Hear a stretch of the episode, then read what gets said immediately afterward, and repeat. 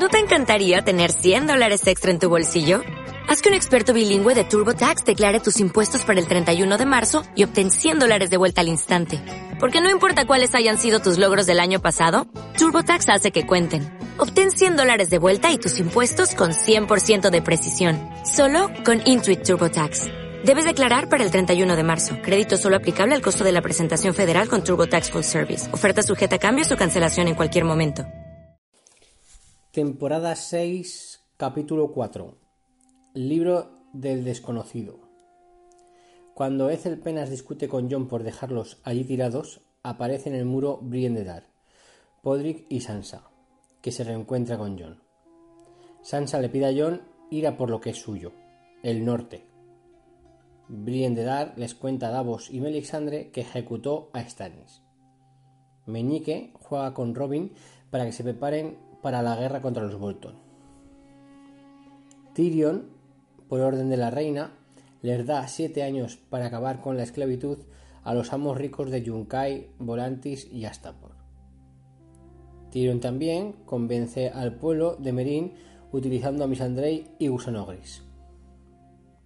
Y Lloras entran de noche a escondidas en el pueblo de Orraki y encuentran a Khaleesi el Gorrión Supremo le cuenta su historia a Margaery y le deja ver a su hermano Loras.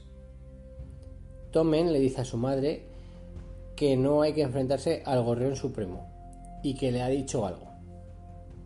Cersei y Jaime acuerdan con el consejo que el ejército Tyrell actúe contra el Gorrión Supremo. Theon Greyjoy vuelve a casa y le dice a Yara que le ayudará a reinar.